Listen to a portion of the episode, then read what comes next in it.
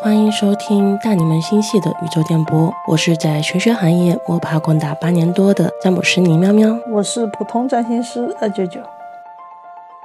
最近李佳琦的眉笔风波闹得沸沸扬扬的，连我们两个从来没有直播购物过的人，居然都是在各大的平台上不断的被刷屏。是啊，所以不想了解这个事情也很难，对吧？对，然后呢，我们作为一个命理师，就会有很强烈的一个好奇心，想要知道他的一个星盘到底是什么样的，是什么样的星盘导致他会飘，会说出这样的话来。所以我们其实花了蛮多时间去找了一下李佳琦的星盘。那他出生的那一个天还是蛮确定的。那当然不确定的点就在时辰上嘛。那通过他李佳琦自己的一个时运和事件。呃，包括对它星盘结构的一个分析呢，我们是得到了一个时间。那么这个星盘，我们后面会把它放在单集介绍那个位置，大家好奇也可以去看一下，也可以跟着我们的节目一起来听一听这个星盘是不是跟李佳琦这个人还蛮像的。反正我们是觉得蛮像的。是的，那么我们呢就这个星盘来分析一下李佳琦他在这个事件中展现出来的一个星盘上能对应到的一个特质，来分析一下他为什么会飘。那么我们要了解一个人的本质，我们都是要了解别人的什么？月亮，因为你特别喜欢看月亮。对对对，不是我特别喜欢。这其实是你的个人接盘风格了。是啊，它真的是一个人的本质。那我们看李佳琦的月亮，他月亮是在处女座的哦，是一个比较细致务实的一个星座，对吧？啊，其实跟他的一个个性蛮符合的。那么他的这个月亮呢，我们可以看到，它直接是汇合到一颗木星。这一颗木星呢，它木星我们一般叫做什么？财富星，吉星，第一吉星。对，所以它月亮会和木星，我们很直观的一个象就是，我的心里都是财富，我的心里都是钱，对吧？对的。所以你可以认为他的内心他是百分百去追求财富的一个人，他热爱财富。我最近有看到一些人说李佳琦根本不装了，其实李佳琦心里最在意点，其实从他的星盘上来看也是没有错，他心里确实最在意的就是钱。可能他过去有装过吗？他过去装出来的一个感觉是比较亲民的，嗯，人家他的粉丝都亲切的称他为李老头嘛，是一种很平易近人的一个感觉。亲民这个咱们一会讲，咱们继续讲这个飘的问题。所以我们现在可以明确一点，他的本质就是爱钱的，他就追求财富，对吧？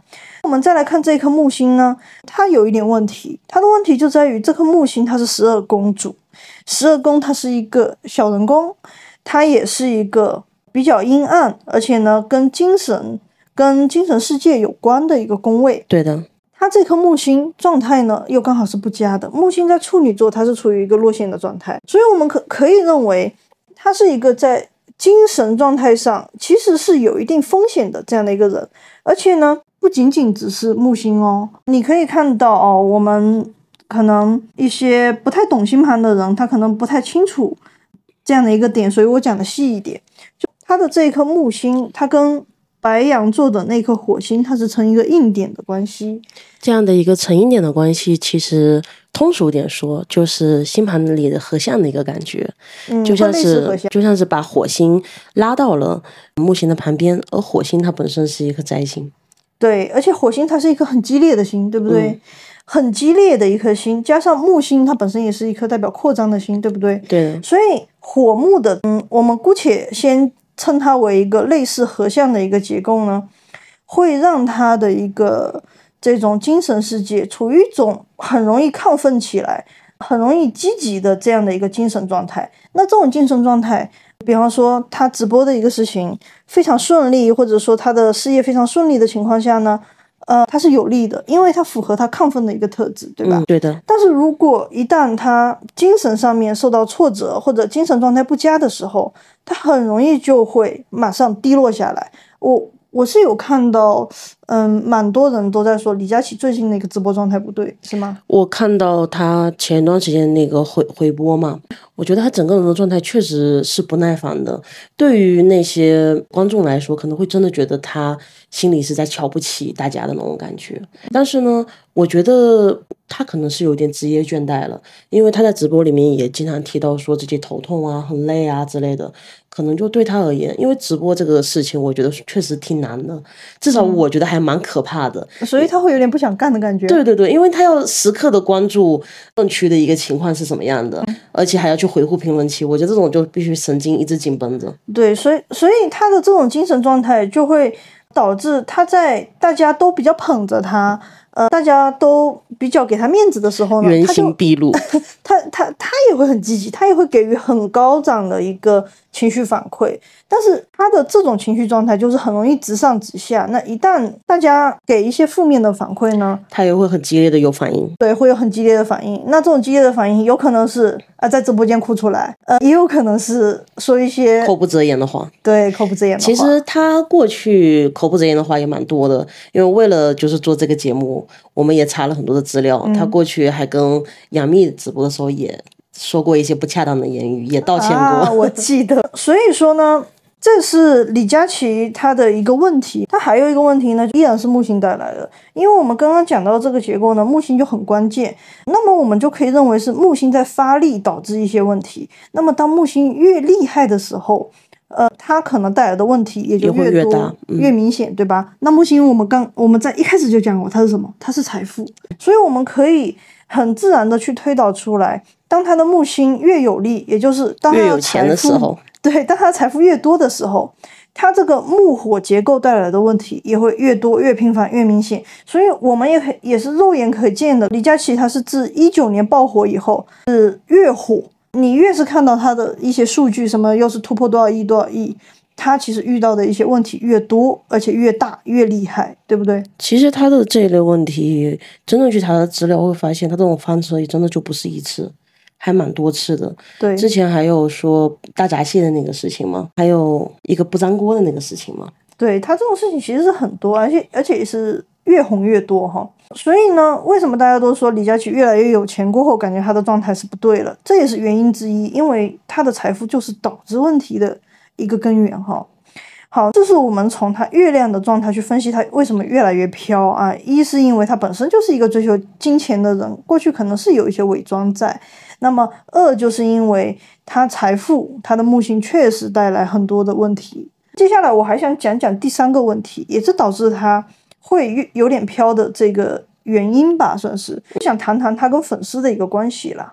那我们一般公众人物去讲粉丝的话，会比较在意十一宫。对的，对的，因为十一宫它是群体关系嘛。是的。我们去看李佳琦的十一宫，他十一宫其实得到的支持是很强的，因为十一宫飞了一颗土星，那这颗土星呢？她其实是十一公主，她是十一公主，所以她土星其实是一个处于入庙的一个状态，而且她十一宫你可以看到它结构很好，它三合了三宫的三颗星，所以它有一个很强的十一宫，有很多贵人去帮助她，包括有很多粉丝去支持她，她是有这样的一个基础结构在的。而且其实这样的一个结构，它也是跟她的事业直接相关的，因为土星正好也是她的十公主。对，这这个非常良好的图形呢，其实就是它能够做到这么大的一个根本原因。那么我们要去看李佳琦他的粉丝和他的关系呢，我们要去关注火星和土星这两颗星的关系，因为火星是李佳琦的命主，代表的是李佳琦自己，他自己。而土星是十一公主，代表的是李佳琦的粉丝。我们可以看到火土之间是有个六合相的，对不对？对的，六合相它是一个和谐相位，所以呢，他和粉丝之间的关系是比较和谐的。呃，包括之前的粉丝都非常喜欢他，甚至为了。有一种陪伴感，就愿意去看他的直播，买他的东西。据说花西子也是完全被他捧起来的，就很多的粉丝因为为了支持他，就稀里糊涂的买了很多花西子的东西，就完全是为了捧场啊，捧他的场，对吧？这其实也是我们不直播购物的一个原因，因为我觉得直播购物就很容易莫名其妙的买一些东西，太太容易上头了。对对对，我们讲回来。所以呢，这个火土的六合相是构建李佳琦和他的那些粉丝之间的一个关系链条很重要的一个相位。但是为什么他现在表现出来一些问题呢？因为我们要知道，十一宫它毕竟还是落入了土星啊，土星它是凶星吧？对，而且土星本身是一个比较中性的、收敛的一个行星，它代表着隔阂，代表着冷淡、有距离感。是的，所以。即使表面上看起来，我们看到那一颗六合相啊，好像关系还不错，但是你从土星在十一宫的这个结构，你可以相信，实际上李佳琦和他的那些粉丝是有距离感的，他无法真正去共情那些人。对，因为本身土星它真的就是那种让人觉得很顽固、很古板，不会很平易近人的那种星体。是，所以怎么说呢？那是不是可以说李佳琦过去的一些亲民的形象，多少还是有一点点装？如果说你真的是成为他非常非常铁粉的话，我觉得他是能够共情铁粉的，但是因为他跟三公的关系确实挺好的。但是更远的一些粉丝，对，就是一些比较路人粉，他可能心里也没那么在意。是的，那这一次路人粉可能掉了蛮多问题是会更多对，也。掉了蛮多路人粉。听说他的铁粉好像还在买他东西哈。前段时间他说卖月饼嘛，一下子也就卖完了，也是秒光。所以我觉得好像他的铁粉确实还蛮挺他的。其实铁铁粉不是十一宫哦，铁粉是看三宫。对啊，对啊，对啊，我就是说三宫啊。对，所以三三宫他的一个支持非常强力哦，三颗星是啊去三合那颗土，而且他这个三宫的支持，就也是直接对着事业的，因为十宫就是事业，说明他身边的朋友，包括我之前说的他的一个小助理，其实也是给他很大的一些支持。是，呃，所以说李佳琦真的是一个蛮幸运的人哈，他有这样的一个盘，其实就论事业格局来说，我觉得算是还不错的事业格局，对对对，事业格局非常好。得到了很多的助力。我其实确认他是这一个盘有很重要的一个原因，就是他的他的时宫就是事业宫这边没有很明显的一个受伤，即使他的小人这边是伤害到月亮，就伤害到他个人的一个情绪了，对他本人的一个精神状态也有伤害，但是呢，其实对事业这一边依然没有什么伤害。不能说完全没有，毕竟对本人的伤害也算是伤害，对吧？但但是呢，想要真正打倒他事业，可能我觉得仅仅是一些意外啊，一些小人，那还真的是干不掉他。其实去年那个事情大家都知道，我一度以为他可能就停播了，就就不太会出来，对就跟薇娅一样的，没想他还能出来。是，好，这个我们不多讲哈。所以我们会发现一个事情哦，是不是这种白手起家的明星也好，或者说成功人士也好，他们对于普通平凡的人，他们是不是都没有办法共情？心理学上面认为，一些成功人士，他们习惯于把成功的原因内归因，他归因为自己，这个是他们很常见的一种心理。这个其实是一个人性的一个体现。我们其实之前是有看到过一个数据啦，之前有人在美国他做过一个研究，他研究白手起家的那一波富豪和天生就是富二代的那一群富豪，同样去给他们做一些调查，让他们去评价一些穷人，看他们对这些穷人是否具有一个共情心或者说同情心。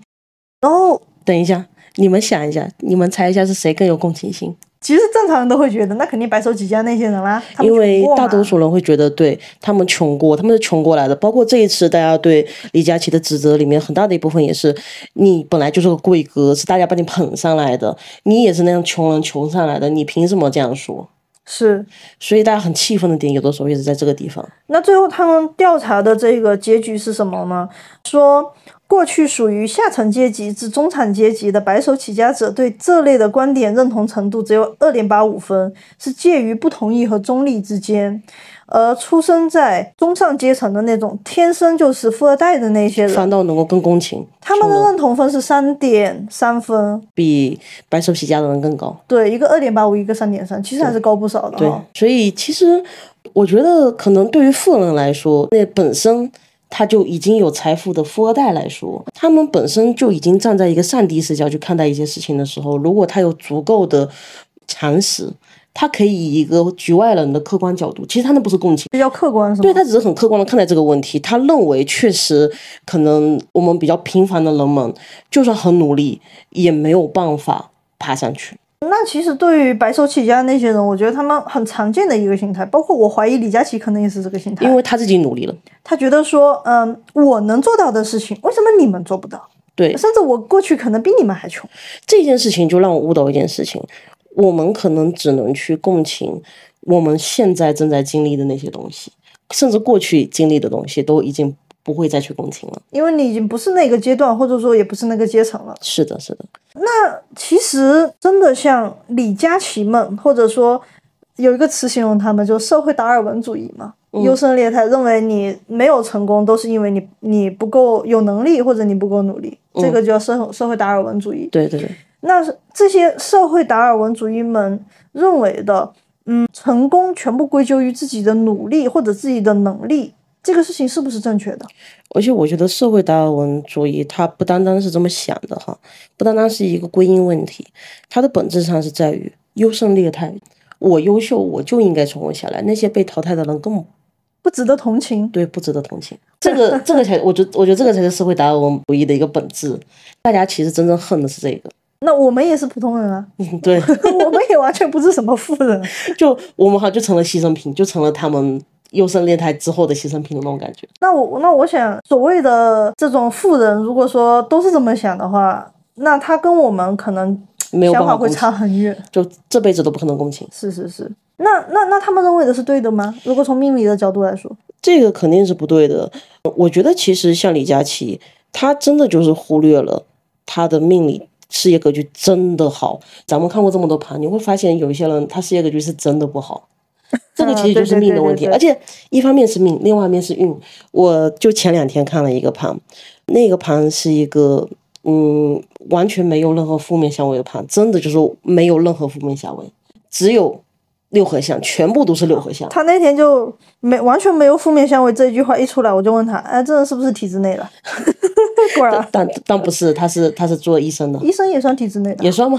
虽然医生现在也不算有编制，但是怎么说呢？好，我知道你的意思，稳定的工作，对，那稳定长期的那种工作。对，但是嗯，像这样的一个盘出来，他的事业就会让人觉得特别好，做什么事情都会特别顺。嗯。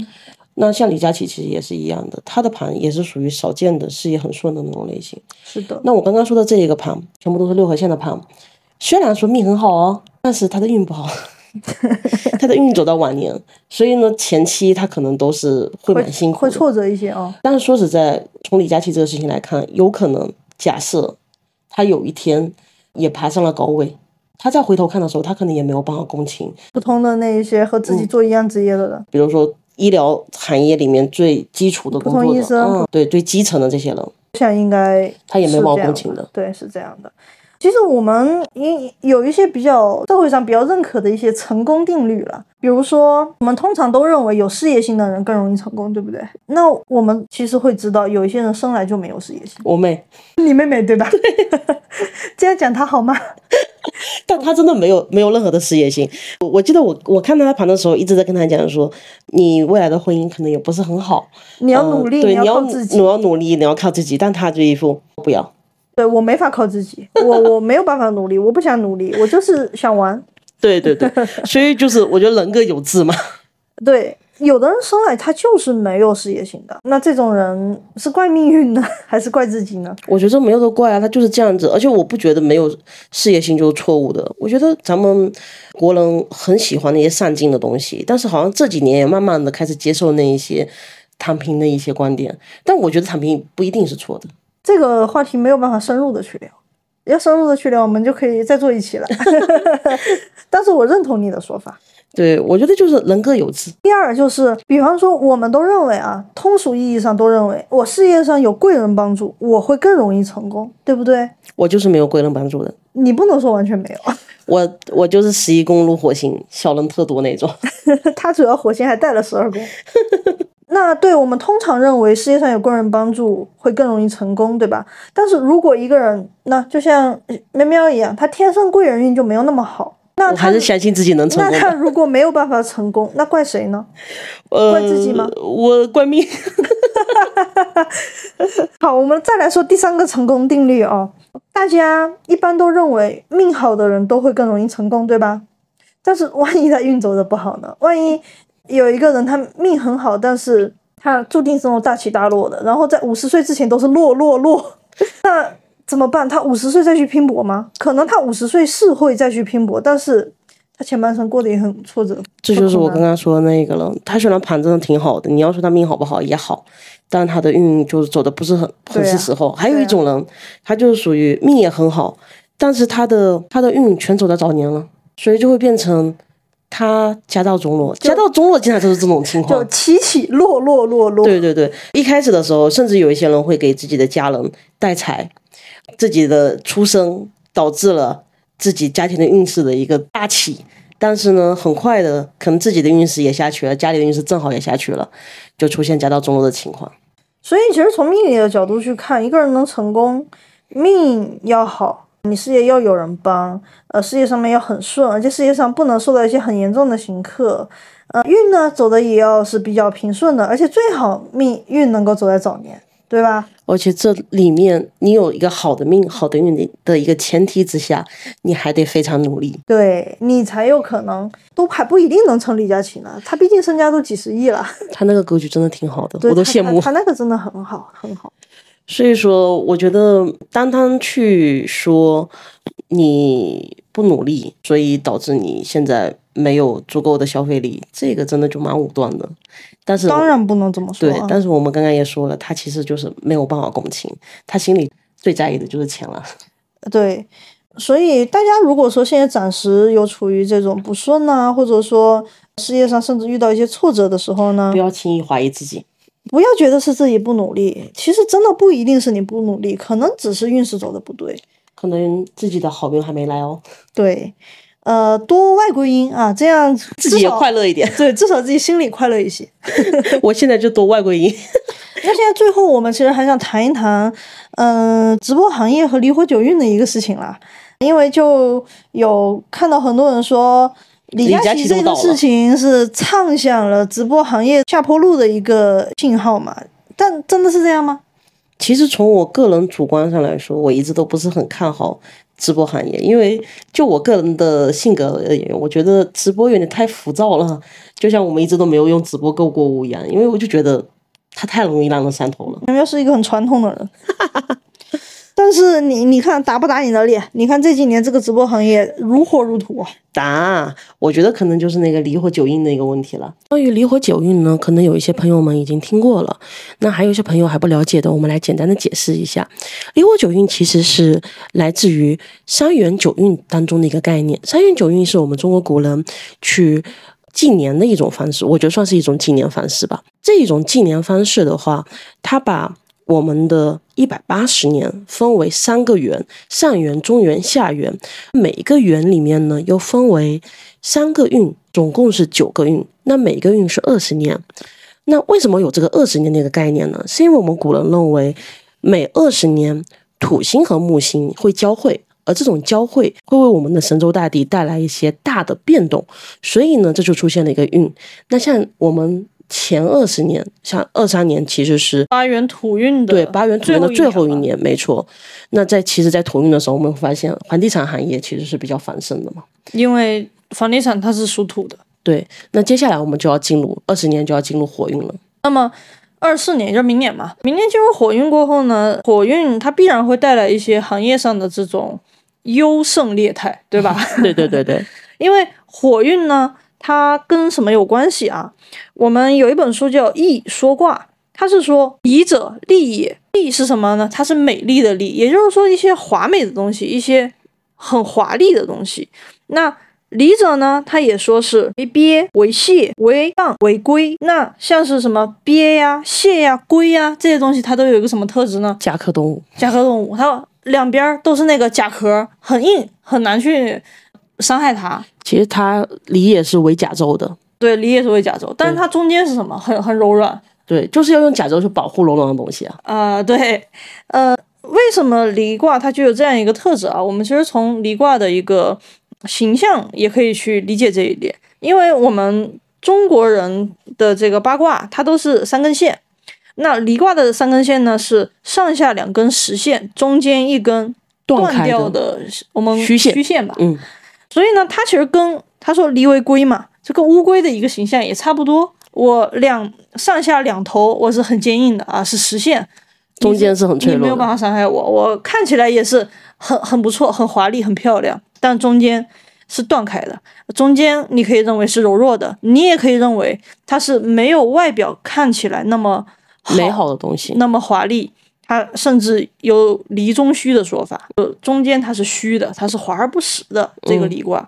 那直播的一个特性跟华而不实是不是就非常符合？对，因为其实直播就是不断的去吹嘘一个商品。其实很多直播里面甚至会夸大宣传，他会把一个东西讲的特别的好，来烘托那种气氛，让你在那种气氛当中冲动下单。就像离火，离火就像在火上烤一样，好像我下一秒不下单，我就背叛了你，或者我下一秒不下单，我就抢不到这个特别好的东西了。对对对对，但它真的是特别好的东西吗？不，它是虚假的。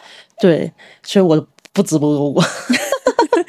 所以我们说直播行业为什么这些年发展的不错？因为在即将换运的这种时刻呢，已经有一点下一个运的迹象出现了。对，已经有下一个运的这种迹象出来了。所以其实我们可以看到，从二二一年、二二年，直播购物是越来越好，越来越好，一年比一年好啊。包括今年其实直播这边也很好。